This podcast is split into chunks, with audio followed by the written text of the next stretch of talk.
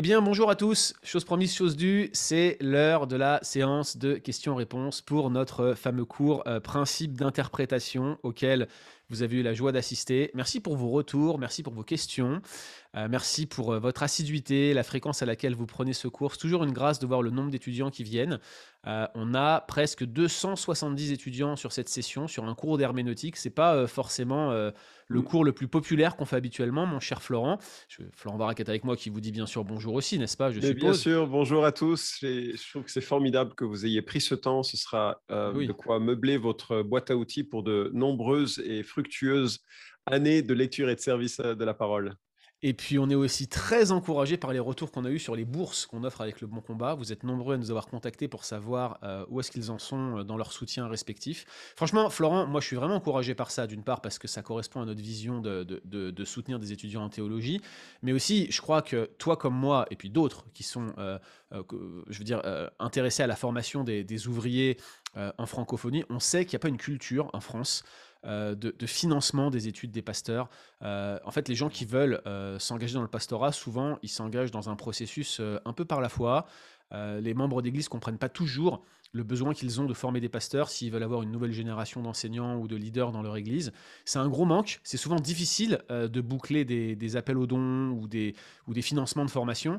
Euh, là, on est encouragé de le faire euh, pour euh, les, les cours d'Alex ou de Natacha ou de, euh, de Dan ou, le soutien qu'on accorde à, notre, euh, frère Yannick, euh, qui est le vice-président de Sembec, je le rappelle.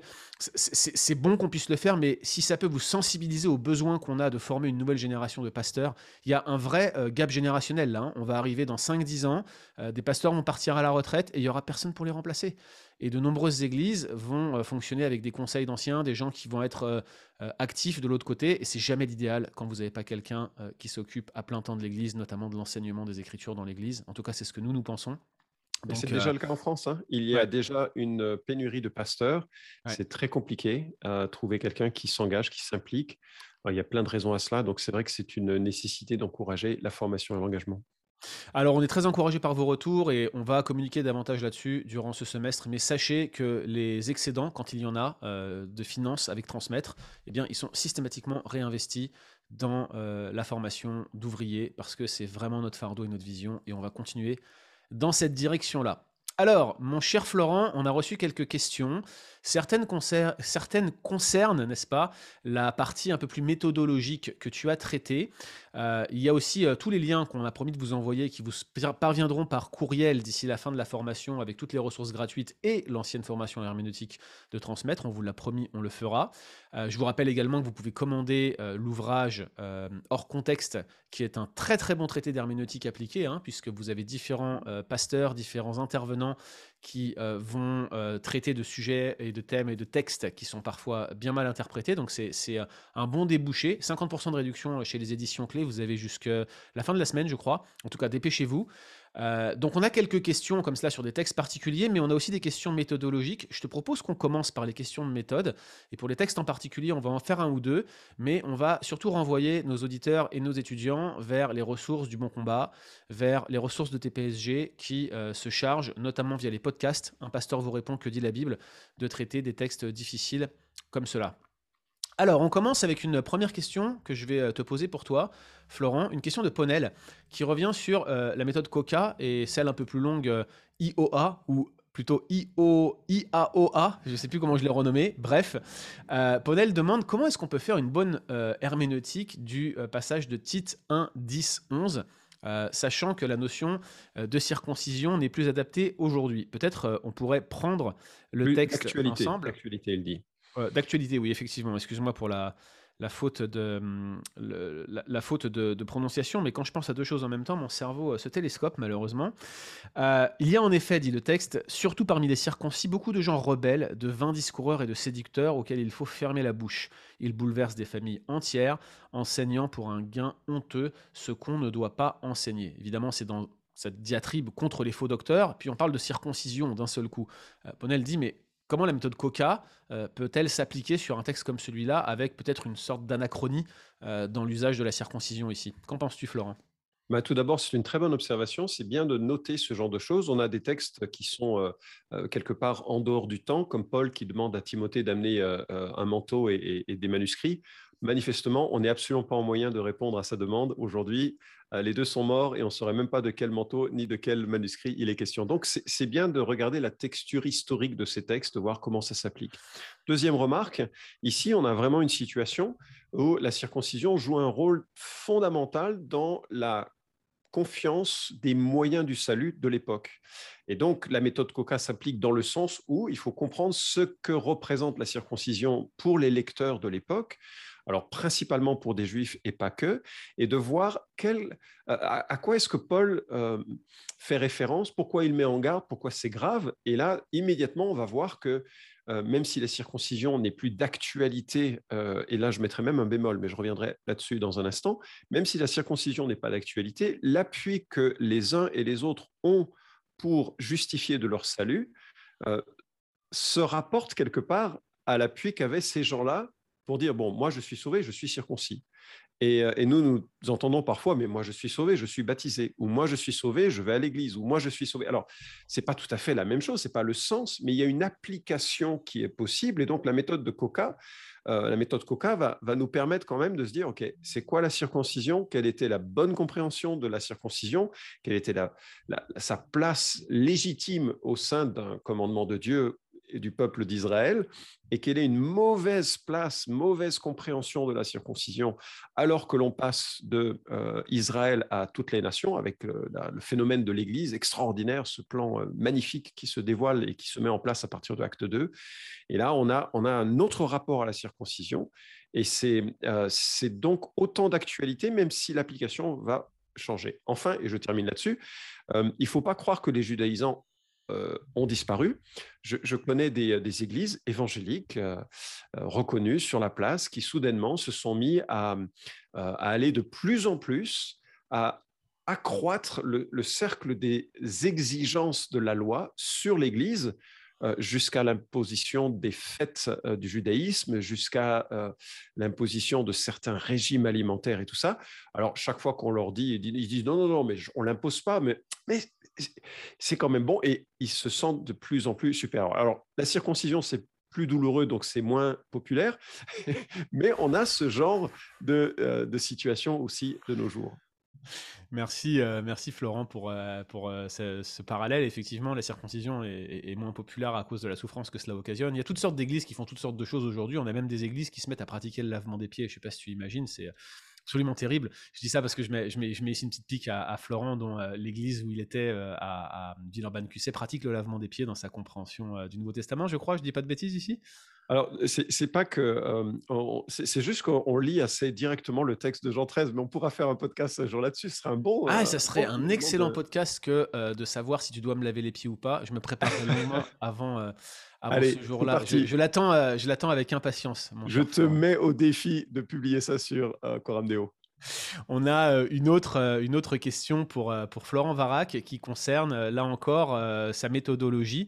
Antoine nous dit, je rebondis sur l'exemple que Florent utilise pour expliquer l'utilité du contexte pour l'interprétation de la Bible. Alors l'exemple que tu donnes, Florent, c'est Matthieu 3, 11. Moi, je vous baptise d'eau pour vous amener à la repentance, mais celui qui vient après moi est plus puissant que moi et je ne suis pas digne de porter ses souliers. Lui, il vous baptisera du Saint-Esprit et de feu. Antoine demande, le texte parle de baptême du Saint-Esprit et de feu. Florent nous dit qu'en lisant le verset 12, on a l'interprétation, à savoir que les hommes seront soit baptisés du Saint-Esprit, soit jetés au feu, en enfer. Ça, c'est l'interprétation que tu fais avec le contexte Florent. Or, au verset 11, il n'est pas écrit du Saint-Esprit ou de feu, mais du Saint-Esprit et de feu. Cela ne se référerait-il pas plutôt à l'effusion de l'Esprit en acte 2, 3, avec les fameuses langues de feu, n'est-ce pas, qui euh, reposent sur euh, ce euh, qui euh, ont euh, ensuite parlé en langue. Qu'en penses-tu, mon cher Florent? Je suis tellement reconnaissant de la, la, pertinence de la réflexion quand on est devant des textes bibliques et qu'on essaie de les associer. donc je, trouve formidable qu'Antoine se pose cette question. C'est effectivement une des interprétations possibles. Il est difficile de louper hein, le feu qui associé à l'esprit en, Matthieu et puis le feu associé à l'esprit en acte 2. Donc je, je comprends tout à fait l'allusion. qui, qui est présente. J'entends également qu'il n'est pas dit il vous baptisera d'Esprit Saint ou de feu. ou avec donc ce serait ce serait distributif sur deux groupes d'individus.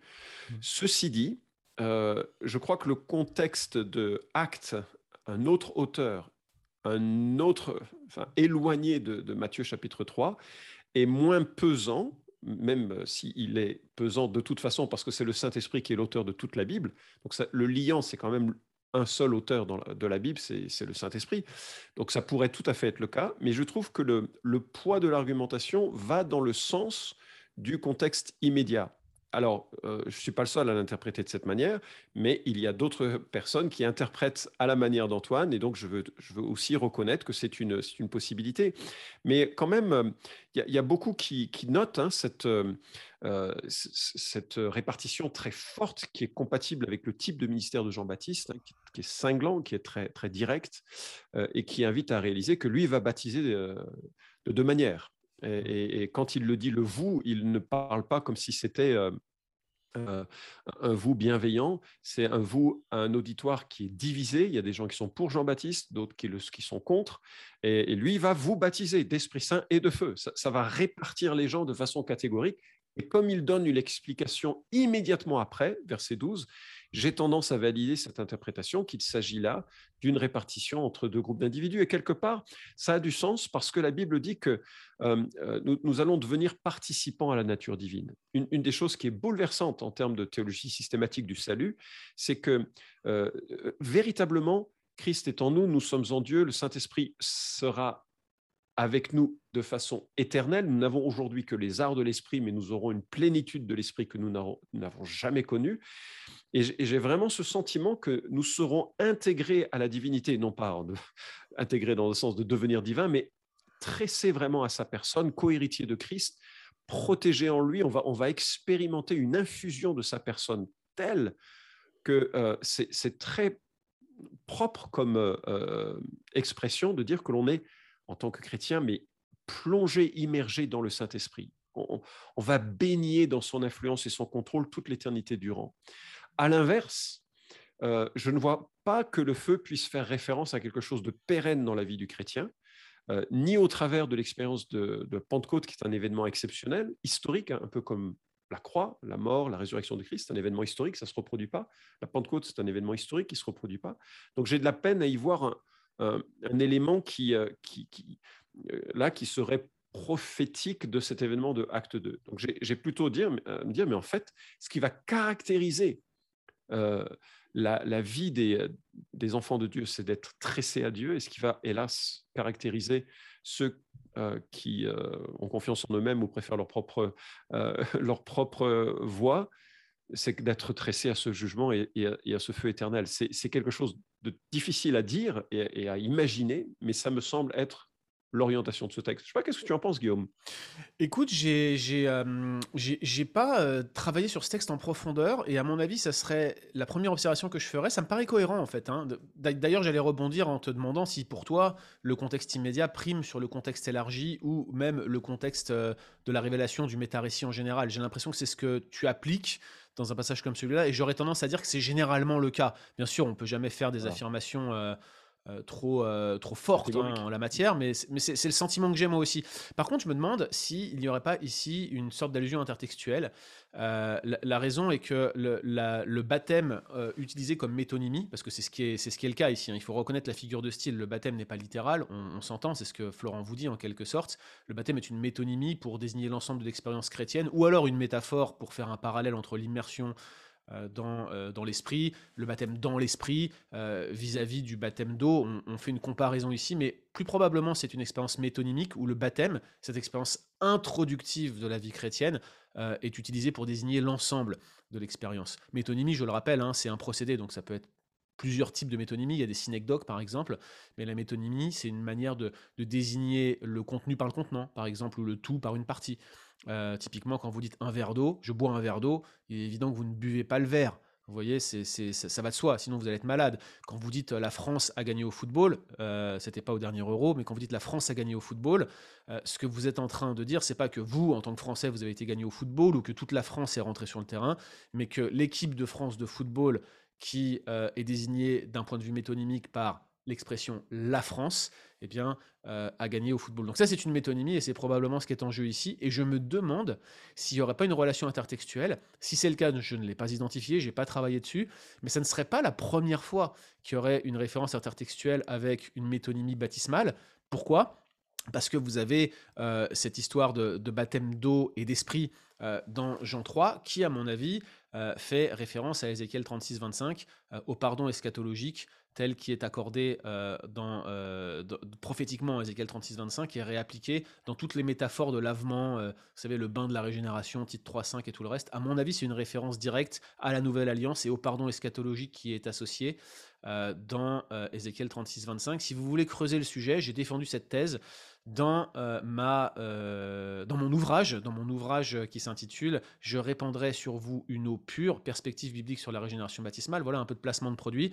Sachez que moi, en fait, l'innovation que j'apporte, entre guillemets, l'innovation euh, en francophonie, hein, j'exprime que Ézéchiel 36-25 serait lui-même une allusion intertextuelle à Lévitique 15. Voilà, voilà l'innovation que j'apporte, mais la thèse qui soutient que toutes les métonymies baptismales se réfèrent directement ou indirectement à Ézéchiel 36-25 est défendue notamment par Don Carson euh, dans son commentaire sur Jean et par d'autres auteurs euh, qui ont pignon sur rue, contrairement à Florent et moi qui ne sommes que d'obscurs petits professeurs de transmettre, n'est-ce pas? N'est-ce pas Florent? Euh, donc, ces choses étant dites, je trouve ton interprétation absolument cohérente et, et je crois que, que ça tient la route. Mais tu vois, pu- puisqu'on parle de méthodologie, il y a une autre question là qui nous est adressée. Je vais euh, nous remettre en, affichage pour que les gens aient le plaisir de voir un peu ta tête là, parce que je parle depuis tout à l'heure. Euh, Il y a- l'idée euh, de, versets hors contexte qui a été beaucoup véhiculée par notre formation. Donc on a, on a pas mal de questions sur des versets, on va pas toutes les prendre, mais il y a un principe d'isolation des versets qui du coup est remis en question. On pourrait se poser la question, par exemple, de- de- des prédications à la Spurgeon, qui sont souvent très bibliques, mais il part d'un verset, il fait trois points, et c'est rarement prêché dans le contexte. On ne peut pas réellement parler euh, d'homilétique expositoire ou expositive, ou je ne sais pas comment on dit ça en français, là. Prédication c'est sûr que-. Euh, textuel, et- textuel, exposé textuel, tu vois, parce qu'il y a textuel et textuel, il y a, textuel, il y a, il y a- il y a la prédication textuelle qui prêche le texte, mais il y a l'exposition du texte qui est encore une nuance supplémentaire. Spurgeon était textuel, on peut pas dire le contraire, mais Spurgeon était, euh, il donnait des points de réflexion, il était très applicatif dès, dès la structure de son message. Euh, il n'était pas, il, pas un expositeur au sens strict du terme, vous voyez. Et- et donc, par conséquent, souvent quand on lit ses méditations, par exemple les trésors de la foi, euh, dans le calme du soir, des choses comme ça, on a un verset qui est isolé. Et puis on a une question un peu similaire qui nous a été posée par Hélène. Elle dit que faut-il penser des calendriers chrétiens qui chaque jour donnent un ou deux versets illustrés d'une méditation? Je suis ce genre de cal- calendrier, j'apprécie les mises en pratique directes des méditations dans la vie quotidienne, mais systématiquement, je vais relire dans ma Bible l'ensemble du texte. Très souvent, les versets sont sortis de leur contexte. Cela me gêne de plus en plus. Alors, est-ce que c'est un bon principe d'avoir comme des calendriers euh, qui euh, isolent un verset et qui nous mâchent le travail interprétatif, qui nous donnent beaucoup d'applications, puis souvent, on relit le contexte, on se dit, Eh, est-ce que vraiment le verset voulait dire ça? Qu'est-ce que tu en penses, Florent? Aïe, aïe, aïe. Ça, c'est une question euh, terrible parce qu'il y a des gens qui travaillent sur ces calendriers qui font vraiment un travail de, de bon cœur. Moi, j'ai un souci avec, mais c'est plus à cause de mon arrière-plan. Moi, je viens d'un milieu qui était très branché ésotérie, euh, avec un petit, euh, un petit regard sur tout ce qui était euh, astrologie et horoscope. Et, donc, il y, a une, forme de, euh, de projection de la vie à partir d'une phrase. C'est le genre fortune cookies, hein, quand dans les restaurants chinois, on sort une petite, phrase comme ça, et puis il y a certaines personnes qui sont, soit par superstition, soit par crédulité, vont se l'approprier comme une prophétie. Et je pense que le, principe du verset chaque jour est un principe qui peut être dangereux pour certaines personnes parce que euh, ils, vont, ils ont besoin d'orientation et ils vont prendre cela comme un signe. Euh, or, Dieu ne nous parle pas forcément par des signes, je, dirais que c'est plutôt exceptionnel et, que ça, a été le cas dans des moments forts de la rédemption, mais que Dieu veut nous conduire à, à partir de principes de vie qu'il nous donne dans, son, dans sa parole. Euh, ceci dit, ce n'est pas forcément mauvais, euh, parce que l'application, un peu comme tu évoquais le cas de Spurgeon, euh, est aussi un, un élément que Dieu veut susciter en nous. Mmh. Mais je crois qu'il faut avoir une disposition d'esprit éveillée à ce qu'il n'y ait aucune superstition dans notre approche des calendriers quotidiens de ce genre, qu'il n'y ait pas non plus cette, cette perspective d'enfermement que pourrait nous donner l'interprétation qui en est donnée du sens du verset. Je trouve mmh. que le réflexe d'Hélène de regarder dans le contexte pour voir ce qu'il en est est un très bon réflexe et puis de, ensuite euh, d'avoir suffisamment de distance pour dire bah, c'était cool euh, pour le cœur, pas forcément cool pour la tête. Je m'explique.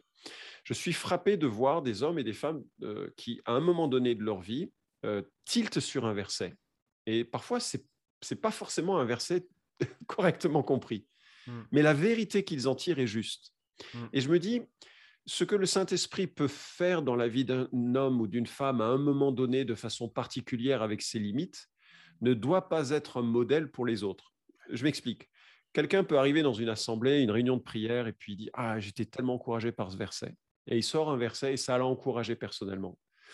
Et je crois vraiment qu'il peut tirer un encouragement pour lui, même si ce n'est pas forcément le sens immédiat de ce texte, mais une application de ce texte.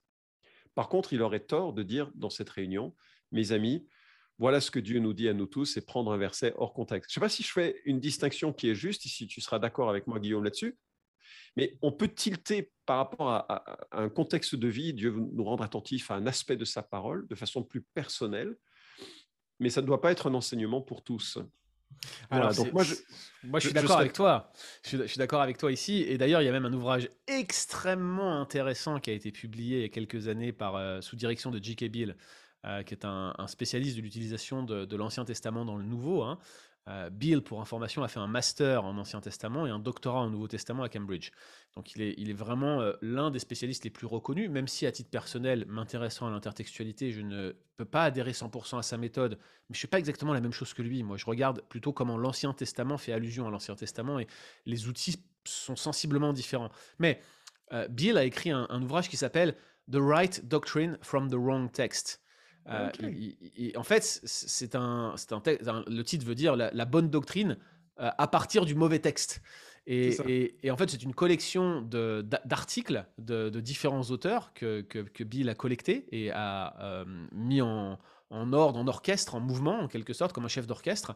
et, en fait, il, il applique cette problématique à l'usage que les apôtres inspirés du Nouveau Testament font de l'Ancien. Parce que l'une des objections qu'on nous répond quand on cite les versets hors contexte, c'est mais écoutez, on peut le faire, les apôtres l'ont fait. L'herméneutique inspirée, c'est l'herméneutique apostolique. Regardez comment ils citent les versets hors contexte. Alors, il faut qu'on vous le dise. Que ce soit Florent, que ce soit moi, on peut avoir des désaccords sur des passages précis, mais sur, le, sur, sur la visée méthodologique, nous pensons, nous affirmons, nous défendons, nous protestons, nous proclamons, nous, nous signons avec les deux pieds que euh, c'est euh, absolument en tenant compte du contexte que les auteurs du Nouveau Testament ont cité l'Ancien. Ils ne le citent pas à tort et à travers. Il y a une logique herméneutique qui effectivement nous échappe à, première vue parce qu'on n'est pas les premiers lecteurs des Écritures. Mais vous voyez, moi ce matin, j'écoutais euh, dans, mon culte personnel, j'écoute la Bible, hein, le, livre de l'Apocalypse, extrêmement complexe, avec des, divergences pour plusieurs chrétiens. D'ailleurs, c'est un des points de divergence majeurs entre, entre Florent et moi-même sur notre lecture de l'Apocalypse. Mais il faut avouer que les allusions euh, aux textes les plus anciens, à l'Ancien Testament notamment, sont, sont légion. Euh, de prime abord, ça saute pas aux yeux la manière dont ils ont réutilisé tel ou tel passage, les thèmes de Daniel notamment, les références à la littérature des origines, euh, le serpent ancien et tout le reste. Toutes ces choses-là, on se demande parfois si ils ont pas repris le thème juste pour le reprendre. Alors Gog et Magog, je, ne vous raconte pas parce que c'est Gog de Magog en Gog roi de Magog dans le livre d'Ézéchiel. Donc vous voyez, il y, a des transformations qui sont faites et on se dit, mais est-ce que par hasard ils ont cité euh, ces éléments-là euh, à, bon escient Est-ce que euh, réellement on peut dire que ce sont des textes qui sont bien utilisés? Oui, nous le défendons. Alors bien sûr, il faudra regarder après verset par verset, mais effectivement, nous défendons cela et nous pensons que ces textes ne sont pas cités hors contexte. Donc si on en revient maintenant au calendrier, aux méditations spurgeonesques, et les autres, moi, mon point de vue est le suivant, c'est que je n'utilise plus ces outils. J'ai été largement béni par Spurgeon, mais je préfère lire ses prédications en intégralité que de regarder les méditations quotidiennes, sauf celles bien sûr qu'il a écrites pour ce faire, qui sont rarement hors contexte, je tiens à le dire. Mais les calendriers, j'avoue, je reconnais que j'en offre encore, notamment à ma famille, mais que à titre personnel, je ne l'utilise plus, préférant euh, pour mon culte personnel lire directement la Bible. Un dernier point là-dessus, peut-être Florent. Est-ce que je peux rebondir là-dessus? Tu peux rebondir sur tout ce que tu veux, mon cher Florent, tant, que, tant que ça rebondit bien. Tu, es trop aimable à mon égard. Mais ce que je voudrais euh, dire à ce sujet, c'est que, et peut-être c'est plus important encore que tout ce qui a été dit, c'est que ça ne peut pas être un substitut à une lecture personnelle de la Bible. Lire un verset par jour, euh, quand on est à l'hôpital euh, et qu'on n'a pas la capacité de réfléchir, c'est une bonne chose.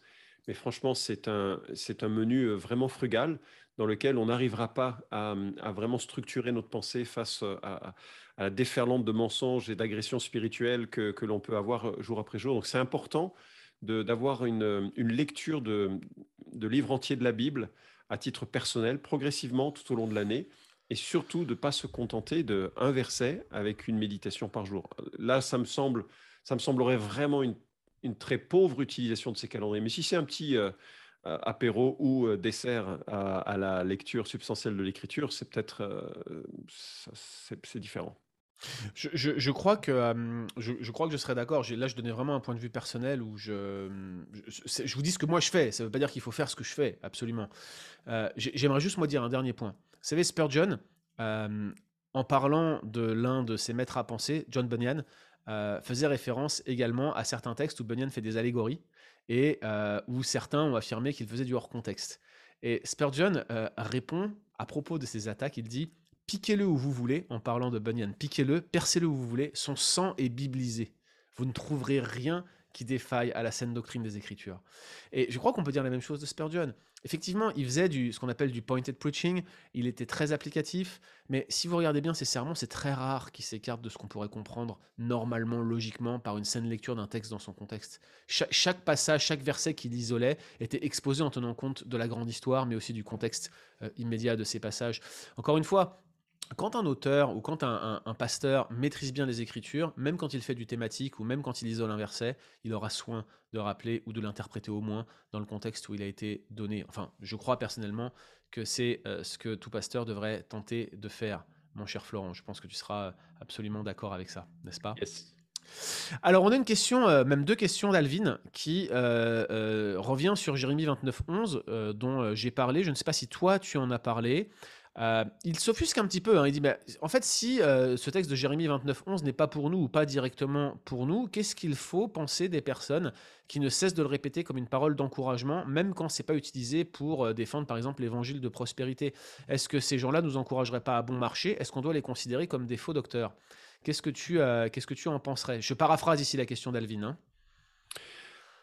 Peut-être, euh, faux docteur, ça dépend comment il le formule, parce que ce verset est vrai comme tout le reste de l'écriture, et tout dépend de l'application que l'on fait. Euh, mmh. je relis, je connais moi les desseins que je forme à votre sujet, oracle de l'Éternel, desseins de paix et non de malheur, afin de vous donner un avenir fait d'espérance.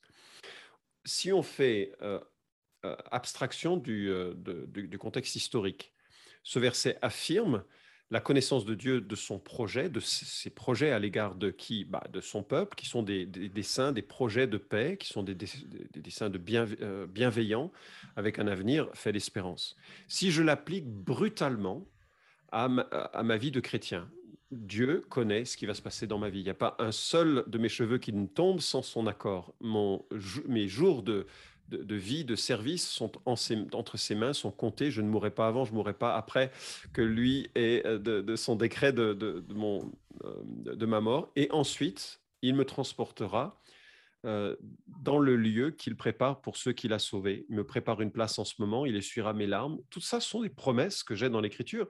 J'ai de la peine à dire que ce sont des dessins de malheur, ce sont des dessins de mmh. paix, ce sont des dessins de bonheur. C'est une espérance qui est devant moi. Donc tout va dépendre de la manière dont on applique ce verset. Si on dit à partir de ce verset que entre maintenant que tu es devenu chrétien et le jour où tu mourras, tu n'auras que de la paix et pas de malheur, c'est un faux enseignement, c'est terrible et effectivement ça va augmenter la souffrance de ceux qui souffrent parce que ce n'est pas une promesse de cette nature. Ce n'est mmh. pas ça que promet euh, euh, Jérémie 29, 11. Donc là, ce serait, ce serait grossièrement erroné de le dire. Euh, Imaginez notre vie euh, dans un million d'années, pour nous qui sommes sauvés. Dans un million d'années, quand on regardera en arrière notre vie sur Terre, 70, 80, 90 ans, nos souffrances vont paraître bien plates. Et soudainement, le, bonheur cumulé de millions d'années, de millions, de milliards d'années, de, toute une éternité passée euh, sur une nouvelle terre avec euh, Dieu dans sa proximité et tous ceux qui leur a sauvés, je ne vois pas comment on pourrait regarder à ce verset en disant mais tu avais raison Seigneur, même si on a passé une vie difficile, compliquée, pleine de, de souffrances et de tensions. Donc, ce verset dit des choses sur Dieu, dit des choses sur notre avenir qui sont vraies, que l'on soit dans l'Église ou qu'on soit pour Israël mais ça n'est pas une promesse d'un quotidien sans souffrance. Et à ce moment-là, si quelqu'un le dit ainsi, oui, c'est un faux prophète, et non, il n'encourage pas, parce qu'en fait, il ne crée que la déception, et la déception va générer de l'amertume et des gens qui, qui partiront de la foi, enfin, pas, pas, de façon absolue, mais qui, qui, partiront d'un attachement au Seigneur parce qu'ils se sentiront floués par des promesses erronées. Donc, il faut juste, ça ne me gêne pas qu'on cite Jérémie 29, 11, à partir du moment où on en tire les, justes perspectives euh, correctement euh, comprises pour le temps d'Israël, mais aussi correctement appliquées pour notre temps. Mmh. Voilà. Non, c'est important de le dire. J'avais une, autre question qui n'a pas été posée directement euh, dans le cadre de cette formation, mais qui est revenue lors de la publication de ce chapitre euh, sur le bon combat, où euh, il y a eu une réaction assez ferme, hein, qui était scandalisée que je puisse dire que ce verset ne nous était pas destiné. Mais je, suis absolument convaincu que ce verset fait partie d'un courrier, une, sorte d'échange épistolaire qu'on pourrait qualifier de diplomatique, dans lequel euh, bah, les destinataires sont connus et la promesse, elle s'adresse à des personnes qui sont déportées au 7e siècle avant Jésus-Christ. 6e siècle, très exactement. Mais vous comprenez, je, veux dire, je, je, suis en train de dire que ce texte-là n'a pas été écrit pour nous directement. Ça ne veut pas dire qu'on n'a pas des applications à en tirer, mais il faut regarder ce que ce texte voudrait dire immédiatement euh, pour les personnes qui, euh, qui, le reçoivent. Je ne crois pas que ça soit une promesse de bénédiction ou que ça la décrit le cœur de Dieu euh, pour bénir ses enfants de manière générale, puisque cette promesse-là de restauration, c'est ce que ce verset implique. Les projets de paix, c'est les projets de retour dans le pays, pas des projets spécifiquement liés à l'éternité ou à la grâce de Dieu euh, de manière générale dans la vie des croyants. C'est plutôt une promesse de restauration de son peuple euh, au retour d'exil. et la promesse passe par 70 ans de captivité. C'est ce que dit le texte explicitement. Alors, je crois, j'avais un peu plaisanté lors d'un webinaire en disant si vous pensez que cette promesse s'applique à vous, montrez-nous vos actes de naissance. Ça avait fait rire tout le monde. Mais j'ai envie de dire, euh, si, vous, si vous voulez obtenir cette promesse, il faut que vous soyez prêt à faire les 70 ans de captivité vous aussi. Parce que c'est vraiment à ces personnes-là que ce verset est destiné. Et on ne devrait pas euh, oublier en quelque sorte que euh, bah, il n'est pas écrit pour nous, même s'il a des choses à nous enseigner. Mais en aucun cas, ce verset ne désigne le cœur de Dieu pour bénir ses enfants dans la nouvelle alliance, même si Dieu bénit ses enfants de manière spécifique, spéciale et, j'allais dire, inconditionnelle dans la nouvelle alliance. C'est clair. Alors, je crois euh, que, encore une fois, c'est un cas où on veut dire quelque chose de vrai sur Dieu, mais on utilise le mauvais texte. Et puis, euh, je passe sur le fait que c'est toujours le verset qui est employé dans les prophéties, euh, qui sont prononcées à la fin des cultes, que c'est le texte qu'on donne euh, presque toujours aux, personnes à qui on, qu'on veut encourager. je crois que c'est une erreur d'utiliser ce verset-là. J'ai Alvin hein, qui continue dans ses questions euh, ensuite sur d'autres textes, mais euh, il dit hein, dans la vie courante, nous citons tous beaucoup de versets bibliques sans tenir compte de leur contexte. Il, cite un exemple spontané, sans réflexion. Toute arme forgée contre toi est nulle et sans effet. Tu es la tête et non la queue. les anges de l'Éternel campent autour de toi plein d'autres versets, bref, ce qu'on peut appeler des promesses de Dieu. Sans rentrer dans le, dans le débat sur l'évangile de prospérité, Florent, ces textes-là euh, sont quasi systématiquement isolés de leur contexte et appliqués directement euh, au contexte des croyants et utilisés comme des promesses, alors que parfois, ils ne le sont pas. Qu'en penses-tu? Absolument, et ça me désole. Je me souviens avoir été dans une réunion de prière en, République centrafricaine. Vous savez, c'est un pays qui est décimé par... Euh, euh, par, des guerres civiles, par des agressions euh, de, de hordes euh, de différentes confessions, que ce soit parfois animistes ou que ce soit islamiques. Parfois, il y a des, des réponses chrétiennes plus ou moins. Enfin bref, c'est un passé colonial glauque. La France n'a vraiment pas fait un travail honorable de, gestion dans ces, dans premières années en, République centrafricaine.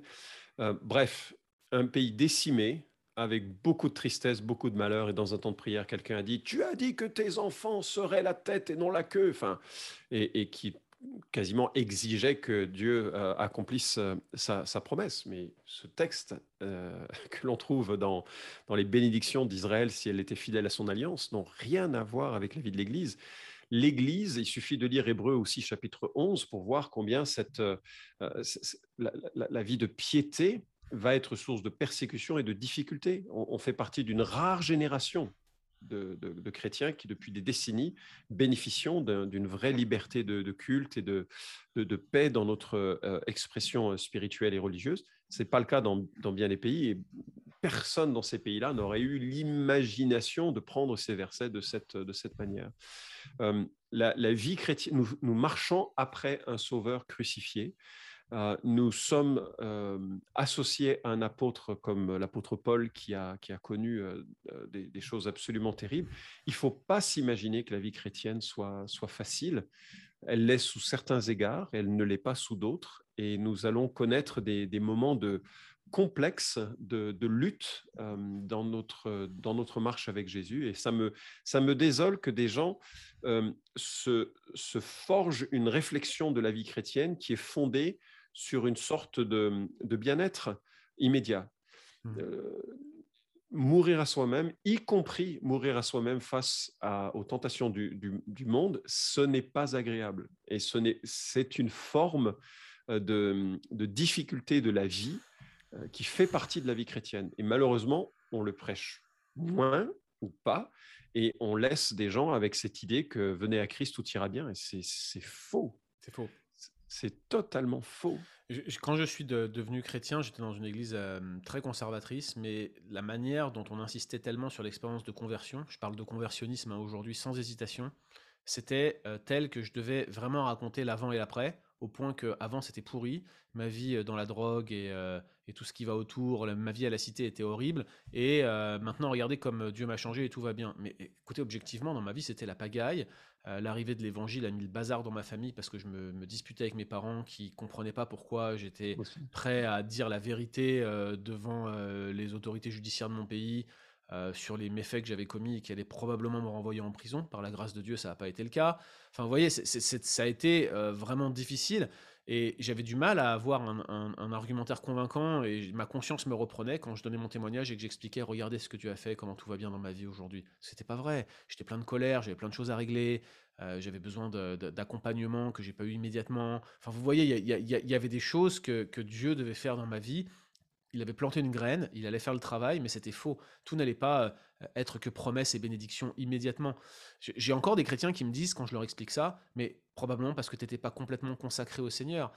Écoutez, je pense que pour dire des phrases comme ça, c'est qu'on ne l'est pas non plus. Euh, je, le crois profondément. Euh, je, crois à titre, à titre personnel que Dieu fait une œuvre qui commence et qu'il poursuit dans sa vie. Il, y a un jour où j'étais à une convention à Palaiso, où je crois que tu étais orateur d'ailleurs, Florent, j'étais jeune chrétien, puis il y avait eu un témoignage pour pour les jeunes, euh, où un gars avait donné son témoignage en expliquant en gros, euh, écoutez, avant moi j'avais une petite vie tranquille, et puis je me suis converti et oh là là là là, c'est la catastrophe, je souffre. Et j'avais écouté ça avec attention, puis je pouvais, je pouvais juste me, me raccrocher à son expérience, non pas que ma vie n'était que souffrance ou que elle était objectivement moins pire qu'avant, meilleure qu'avant, et, pour rien au monde je voulais revenir en arrière. Mais lui, il galérait, il galérait vraiment, c'était dur. La, la conversion pour lui, c'était rentrer dans une vie de souffrance. Mais sa conclusion, c'était eh, je suis tellement plus heureux avec Christ que sans lui. Et mmh. je crois que euh, qu'on devrait ne pas oublier le rôle de la souffrance, le, facteur clé dans la vie chrétienne. Au point que, vous voyez, nous, dans notre Église, quand on fait le processus de discipulat à court terme, ce qu'un chrétien doit apprendre les six premières semaines après sa conversion, les semaines 3 et 4, on insiste sur la souffrance. C'est une des premières choses qu'on leur enseigne. T'es chrétien, tu vas souffrir. Et c'est incroyable comment ça prend le contre-pied des promesses hors contexte qui sont systématiquement utilisés et renvoyés euh, aux chrétiens qui viennent de se convertir en leur disant convertis-toi, tout va être, tout va être génial, il a des projets merveilleux pour toi. Ok, lisez le contexte. Oui, je trouve que c'est une, euh, c'est euh, excellent, c'est très fort ce que tu dis. J'abonde dans ton sens. J'aurais souhaité qu'on me le dise. Euh, j'ai, pas, il y a plein de choses que j'aurais souhaité comprendre au début de ma vie chrétienne. je suis même pas sûr encore de les avoir comprises. Mais ce qui est intéressant, c'est que le, premier message du livre de, Job, et ce qui est peut-être le premier livre rédigé de, de, la Bible, on ne le sait pas, mais si c'était le cas, ce serait un des, un des premiers en tout cas Euh, et la, première communication que Dieu donne de lui-même, c'est que face à la souffrance, il est incompréhensible. Et le problème de ces promesses, c'est qu'on cherche à donner du sens à la souffrance. Quelqu'un souffre et on va lui dire, euh, Romains 8, 28, toute chose concourt au bien de ceux qui aiment Dieu.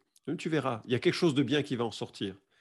Moi, je connais des gens qui ont souffert sans qu'il y ait quelque chose de bien, de visible.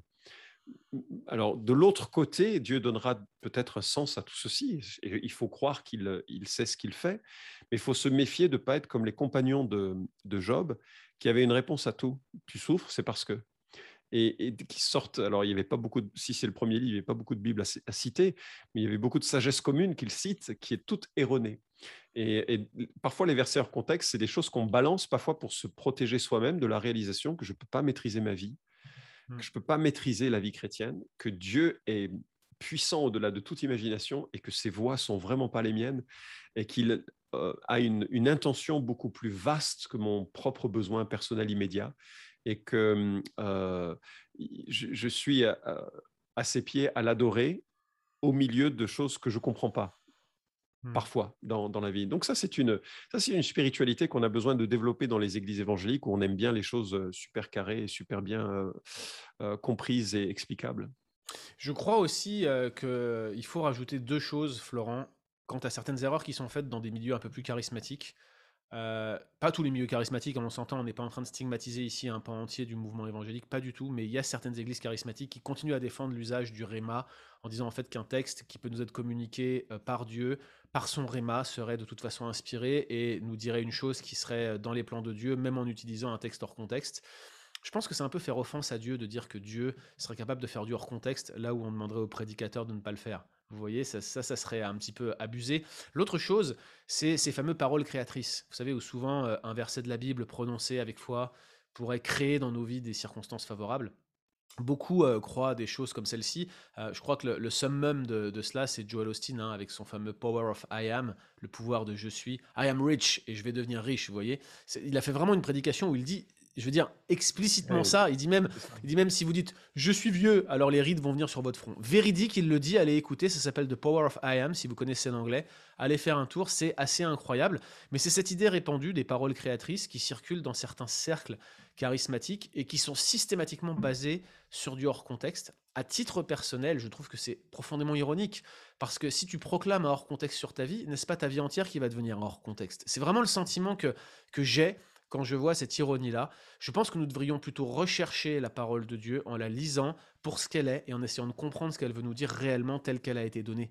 Et je crois que si Dieu nous l'a euh, envoyée en lui faisant traverser les siècles, malgré qu'elle ne nous était pas destinée directement initialement, elle l'est malgré tout au travers d'un processus herméneutique euh, qui euh, a été fait par les apôtres et que nous devons continuer à faire nous-mêmes. N'est-ce pas mon cher?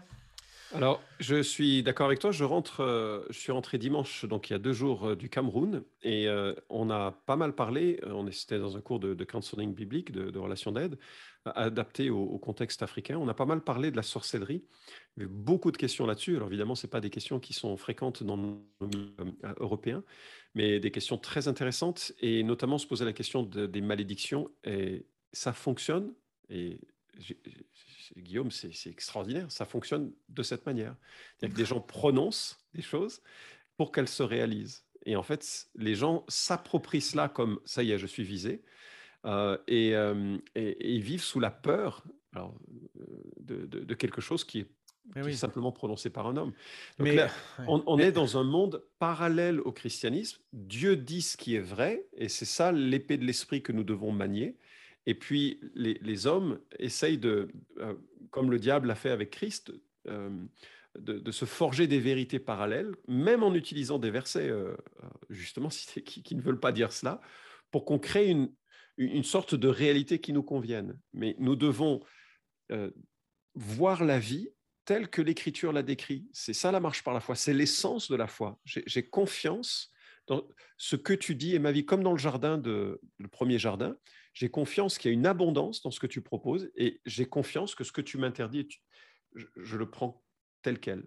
Et, euh, euh, ce que tu développes là, ici, c'est clairement le, euh, le, la partie inverse de, de, cela en, s'appropriant de mensonges et en, vivant de cette, de cette manière qui nous convient. Ce n'est absolument pas une bonne technique que de renverser des principes herméneutiques. C'est pas parce qu'une malédiction euh, va être diffuse ou va être transférable que la bénédiction va l'être. Vous voyez, c'est une asymétrie. C'est une erreur de faire cela. Je crois que la plus grande erreur interprétative qui est faite, c'est ceux qui pensent que euh, les paliers euh, de souffrance de l'enfer devraient créer des paliers de, bénédiction au paradis sur la base de récompense. C'est une erreur classique défendue par euh, des personnes comme Florent Varac. Et je suis en profond désaccord avec eux et je garde cette vidéo. l'amertume qui est dans ton cœur. Je garde cette vidéo précieusement pour montrer que tu n'obéis même pas à tes principes méthodologiques quand tu parles de la doctrine des récompenses. Alors merci Florent pour ta participation à ce cours. Euh, c'était vraiment une grâce de pouvoir le faire avec toi, un honneur pour moi. Vous savez, moi j'ai grandi, je le, dis tout, je le dis tout le temps, mais il faut le redire, hein, j'ai grandi influencé par Florent Varac, pour vous dire comment il est vieux.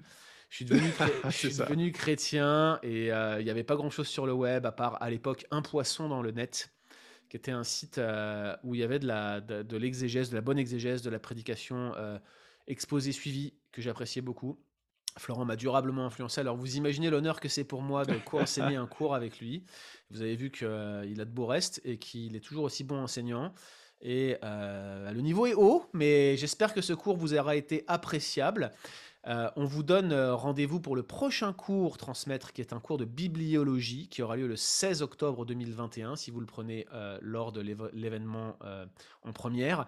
Et vous pouvez encore vous inscrire en utilisant le code BIB avant le 9 octobre pour pouvoir avoir une réduction sensible du prix. Tout se passe dans les liens qui sont associés avec cette séance de questions-réponses.